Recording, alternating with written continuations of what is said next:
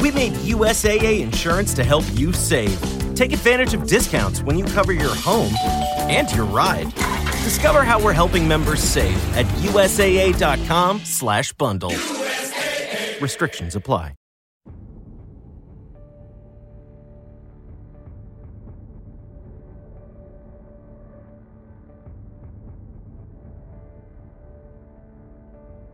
¿Qué pasa gente? Bienvenidos a, de nuevo a Dando la Brasa, donde yo, Easy, de cuerpo aquí presente, o de voz aquí presente mejor dicho, os doy la brasa sobre varios temas dando mi opinión y haciendo reseñas rapiditas de lo que voy consumiendo. Y hoy quería empezar hablando de tetas, en concreto de las tetas de Zelda.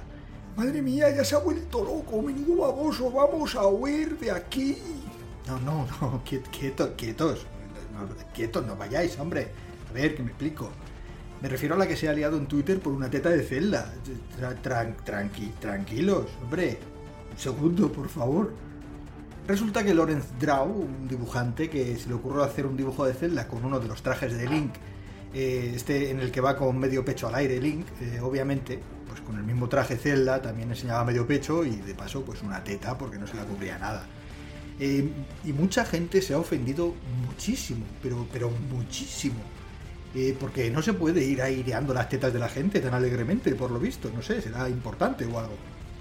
Obviamente se ha producido un efecto Streisand de libro, eh, que podéis buscarlo en internet si no sabéis lo que es, y Twitter se ha llenado al poco no solo de dibujos de Zelda enseñando teta o tetas en plural, sino hilos enteros de dibujos de chicas enseñando teta. Ha sido un fin de semana muy raro, ¿vale? Pero yo, yo particularmente me lo he pasado muy bien. Eh, y quería aprovechar esta noticia para deciros que no seáis mangurrianes. No tenéis que defender la dignidad de nadie. La gente ya sabe defenderse solita. Y además, interiorizad esto un poquito. Zelda es un muñeco. Lo sabéis, ¿no? no tiene sentimientos. Y por último, sabéis que las chicas tienen tetas, ¿verdad? Y que son ellas quienes deciden si las enseñan o no. No tú, Julián. Tú no decides estas cosas, son ellas, ¿vale? En fin, quería aprovechar, hablando de esto, para decir también que mi contenido, por si no lo sabéis, eh, que no debería ser necesario decirlo, pero últimamente parece que sí es necesario, es friendly con absolutamente todo el mundo. No me gusta insultar a la gente, eh, excepto a Bobby Kotick por cosas, y aquí pues no vas a encontrar ni racismo, ni clasismo, ni ultraderechismo, ni nada que vaya en contra de la libertad sexual de la gente. No me acuerdo cómo se dice es un espacio seguro para el LGBT, lo que sigue, que no, se me queda, lo siento, no me, no, me, quedan las letras, son muchas. Y bueno, que no encontrarás nada que básicamente vaya en contra de los derechos humanos. En general, todo el mundo aquí es bienvenido, menos los que precisamente quieran forzar a la gente a que no se pueda enseñar una teta. Y dejad a la gente hacer cosas. Y nada, se ha quedado buena tarde, ¿verdad?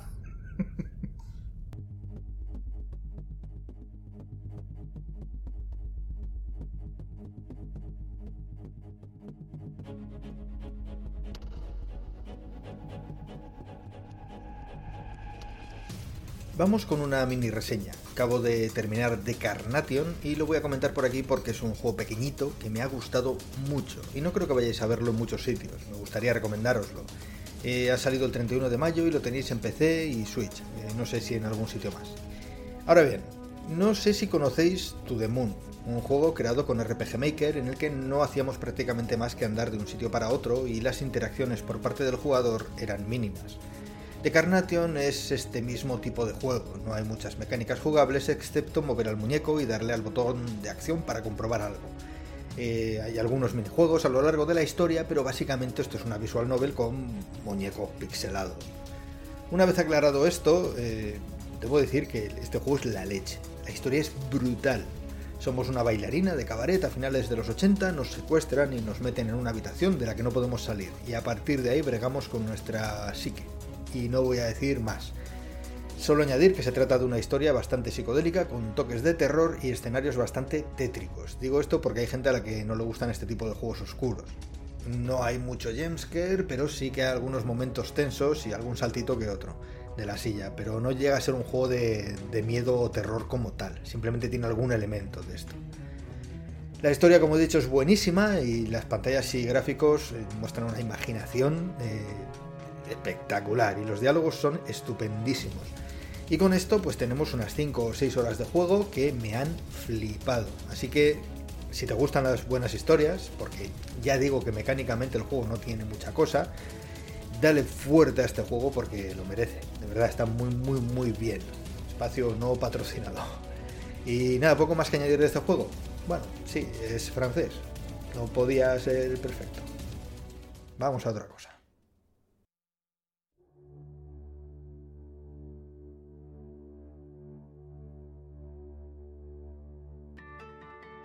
Vamos con lo siguiente. He terminado The Background, un juego de 2018 que tiene sus cositas. El juego es un juego de acción y... Bueno, iba a decir plataformas, pero realmente no lo es. Dejémoslo en que es un juego de acción, de desplazamiento lateral. Mira, están las campanas por ahí. Os escucháis, ¿no? Yupi. Eh, en el que tendremos que ir y volver eh, por, por las pantallas para ir avanzando mientras derrotamos a todo bicho viviente. Coge un poquito de Metroidvania para volver un poquito raro el moverse por las pantallas, pero vamos, no es un Metroidvania ni de lejos, ¿vale? Simplemente tienes que ir y volver de vez en cuando. Eh, si eres como yo, no me refiero a viejo, aunque igual sí tiene algo que ver, el hecho de que la protagonista vaya en ropa interior te echa un poco para atrás. Esto hace que un adolescente se compre el juego nada más ver a la prota, pero a mi edad esto ya no funciona y produce más reparo que otra cosa, tira un poquito para atrás porque además es el único personaje que va casi en bolas, el resto visten normal, por lo que resulta extraño que hayan hecho esto, cuando con una vestimenta más normal de la protagonista, aunque le hubiesen dejado los pechos gigantes, el juego habría ganado para todo el mundo. Vestimentas aparte, el juego está muy bien. El sistema de combate es lo suficientemente profundo para darnos 4 o 5 golpes especiales que tenemos que desbloquear para usarlos en forma de combo. Ataque flojo, ataque fuerte y como digo combinaciones de ambos. Y aunque el juego también funciona como machacabotones sin más, el hecho de tener estas combinaciones le da cierta profundidad al combate. Eh, también tenemos unas cuantas técnicas especiales o hechizos, como lo quieras llamar, de las que podemos seleccionar cuatro para usarlas a medida que las encontremos. Tenemos un inventario de armas y armaduras que nos irán dando y que podremos mejorar. Los enemigos soltarán dinero y maná. Comprar cosas del dinero y para mejorar las armas y armaduras el maná o también el maná para desbloquear nuestro árbol de habilidad que es un árbol gigantesco, por cierto. Y con esto ya solo es ir avanzando y desgranando una historia que la verdad, aunque sea en algún momento y en algunos aspectos un poquito trillada, está bastante bien y entretiene hasta el final del juego que me ha durado a mí unas 7 horitas, pero sí que he ido bastante rápido. Eh, te podría durar hasta 15, 16 si quieres pararte a sacarlo todo, igual incluso un poquito más. Y el verdadero final del juego pero ya os digo que serán unas horas bastante entretenidas. Los gráficos están bastante bien, los bichos son variados durante todo el juego y no terminan de aburrir porque cambian también la forma de atacarte. Y la dificultad del juego es normal. Habrá algunos jefes que te pondrán las cosas un poco más peleagudas, pero no es un juego difícil. Y nada, a mí me ha gustado, sin llegar a estallarme la cabeza, pero es un juego que merece la pena. Claro, si consigues pasar la barrera de la vestimenta de la tipa, que va vestida para entrar a trabajar en el barrio rojo de Ámsterdam. No he estado, pero seguro que alguno va vestida igual allí. No tengo pruebas, pero tampoco dudas. Y nada, vamos a otra cosa. Oye, las reseñas van fresquísimas, ¿eh? Es que no me duran ni cinco minutos. La Biblia.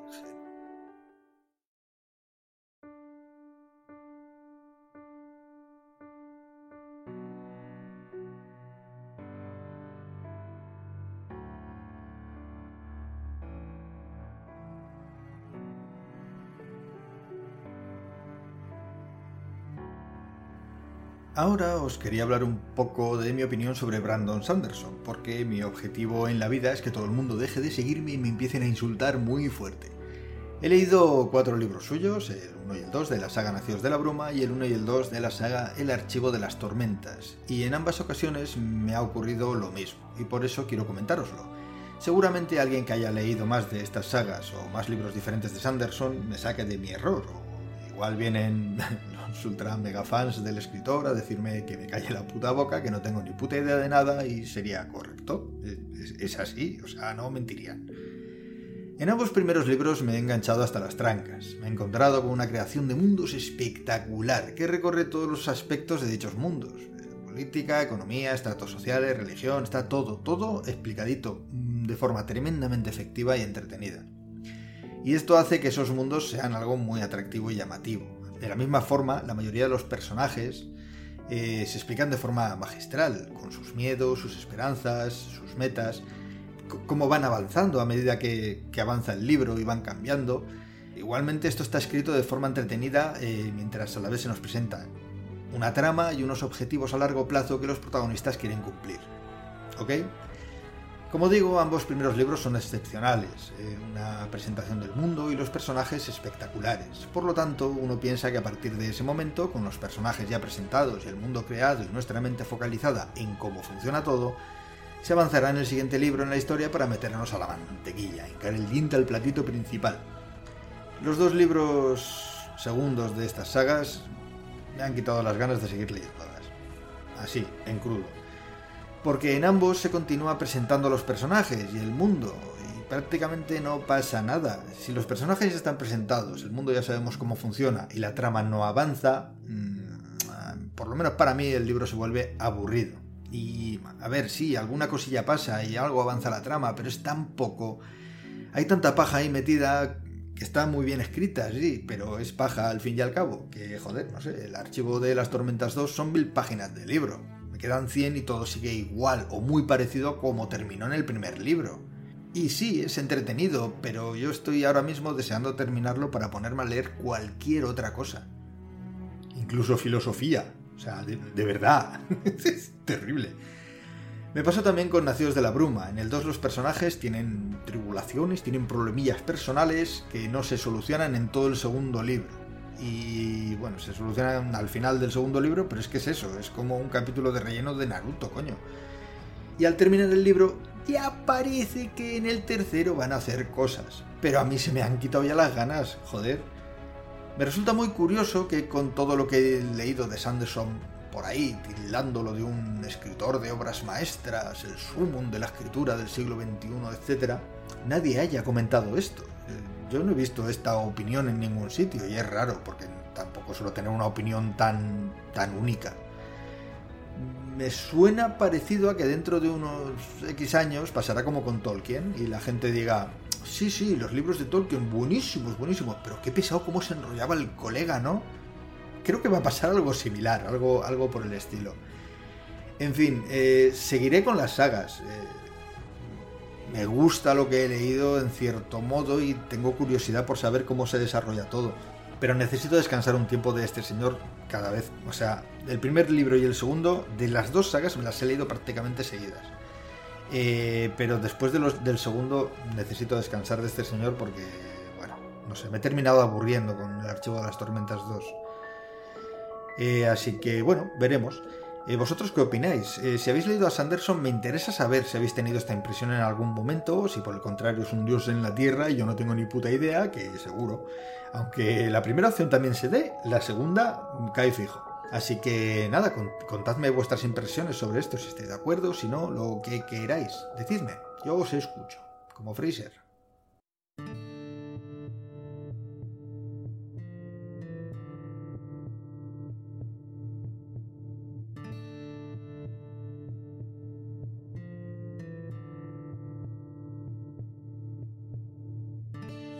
Hablemos ahora de Final Fantasy XVI podido probar la demo, que ha lanzado para todo el mundo.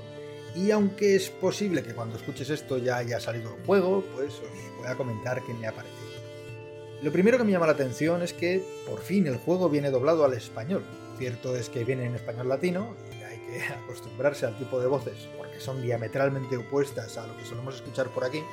Además de tener ciertas expresiones que chocan bastante a no suele haber nada en latino, como, como es mi caso, pero prefiero eso a tener que estar leyendo todo el rato lo que van diciendo, porque en los Final Fantasy, sobre todo en los últimos, van andando y van comentando cosas, y tú no puedes andar por el mapa y leer a la vez, es imposible manejarlo todo, no puedes pelear y estar prestando atención a lo que te está comentando el compañero. Entonces, el hecho de poder entenderlo sin tener que leer nada, bien, bien. Es, un pasito más. El próximo ya sacarán el castellano español España, esperemos. Pero de momento que esté en latino ya es un paso adelante. Tonterías aparte, hay una cosa bastante chunga en la demo. El desenfoque de movimiento. Es terrible, absolutamente terrible. Está tan alto que, porque además de producirme a mí al menos bastante mareo al girar la cámara, es imposible ver nada porque todo se pone súper borroso y los personajes que están cerca de la cama curiosamente se desdoblan. O sea, les aparece, les aparece un halo como si fuesen santos con su cara o su ojo o lo, que, o lo que toque en ese giro de cámara. Es, es terrible. Eh, espero que en la versión final o quiten ese desenfoque tan brutal o, al menos den la opción de desactivarlo, porque hay mucha gente a la que no le gusta el, blur o el desenfoque, el blur motion o desenfoque de movimiento, como se llama. Eh, aparte de esto, a mí los gráficos me parecen brutales, se ve todo de escándalo en, PC, en PS5, y tanto las escenas como lo que es el juego en sí, el gameplay. Para este Final Fantasy XVI se ha cambiado completamente el sistema de combate. Ahora tenemos una RPG puro con un ataque principal, un ataque mágico, dos botones para habilidades y una esquiva. Eh, que también funciona como tipo de parry. Si, haces una esquiva perfecta, eh, darle al botón justo cuando le tienes que dar al final antes de que te peguen, eh, podremos contraatacar si le damos rápido al botón de ataque y le meterás una, una joya al pavo que lo dejarás fino. Eh, tiene una barrita de, de, stunt, de... Ay, ¿Cómo se dice en español? Tiene una barrita de, dejarlo groggy, que cuando le pegas X veces, le va bajando la barra y lo dejas atontado, entonces le puedes pegar un ratito más, ¿vale? Se acabaron los turnos, algo que yo particularmente agradezco y que creo que le hacía falta a la saga. Que en el, en el 15 se intentó crear una cosa intermedia rara y no terminó de cuajar del todo porque no eran ni turnos ni ni, RPG de acción, entonces quedaba un poquito extraño. Este sistema por fin deja del todo de lado los turnos, creo que es mucho más interesante y que va a funcionar mejor. Eh, le da mucha más vidilla al juego, mucha más acción, lo hace mucho más ameno y además está bastante bien diseñado, por lo poco que he podido jugar. La historia pues sigue la pauta de los Final Fantasy y básicamente el mundo se está yendo al pedo, se acerca una gran guerra de nuevo y bueno, pues lo de siempre, nos irán desgranando la historia poco a poco y... A ver, en Final Fantasy lo importante al final son los personajes, de los que poco puedo deciros porque tampoco he visto tanto, aunque pintan, pintan bien. Lo poco que he visto pinta que van a ser personajes interesantes, pero bueno. Y nada, así como resumen, el juego pinta de escándalo, eh, tiene, tiene pinta de que va a ser tremendamente divertido y, además mm, tiene una cosa bastante buena y es que si no se te dan bien este tipo de juegos, eh, han añadido una especie de facilitador del combate. Eh, y es que puedes equiparte varios, varios amuletos que te lo harán más fácil. Eh, que va desde autocura cuando te baja el nivel de vida, hasta una autoesquiva que te esquiva automáticamente los golpes. Si lo que quieres es ver la historia sin más y que los combates pues, sean fáciles y tanto. Te esquivas solo y vas pegando y lo vas matando.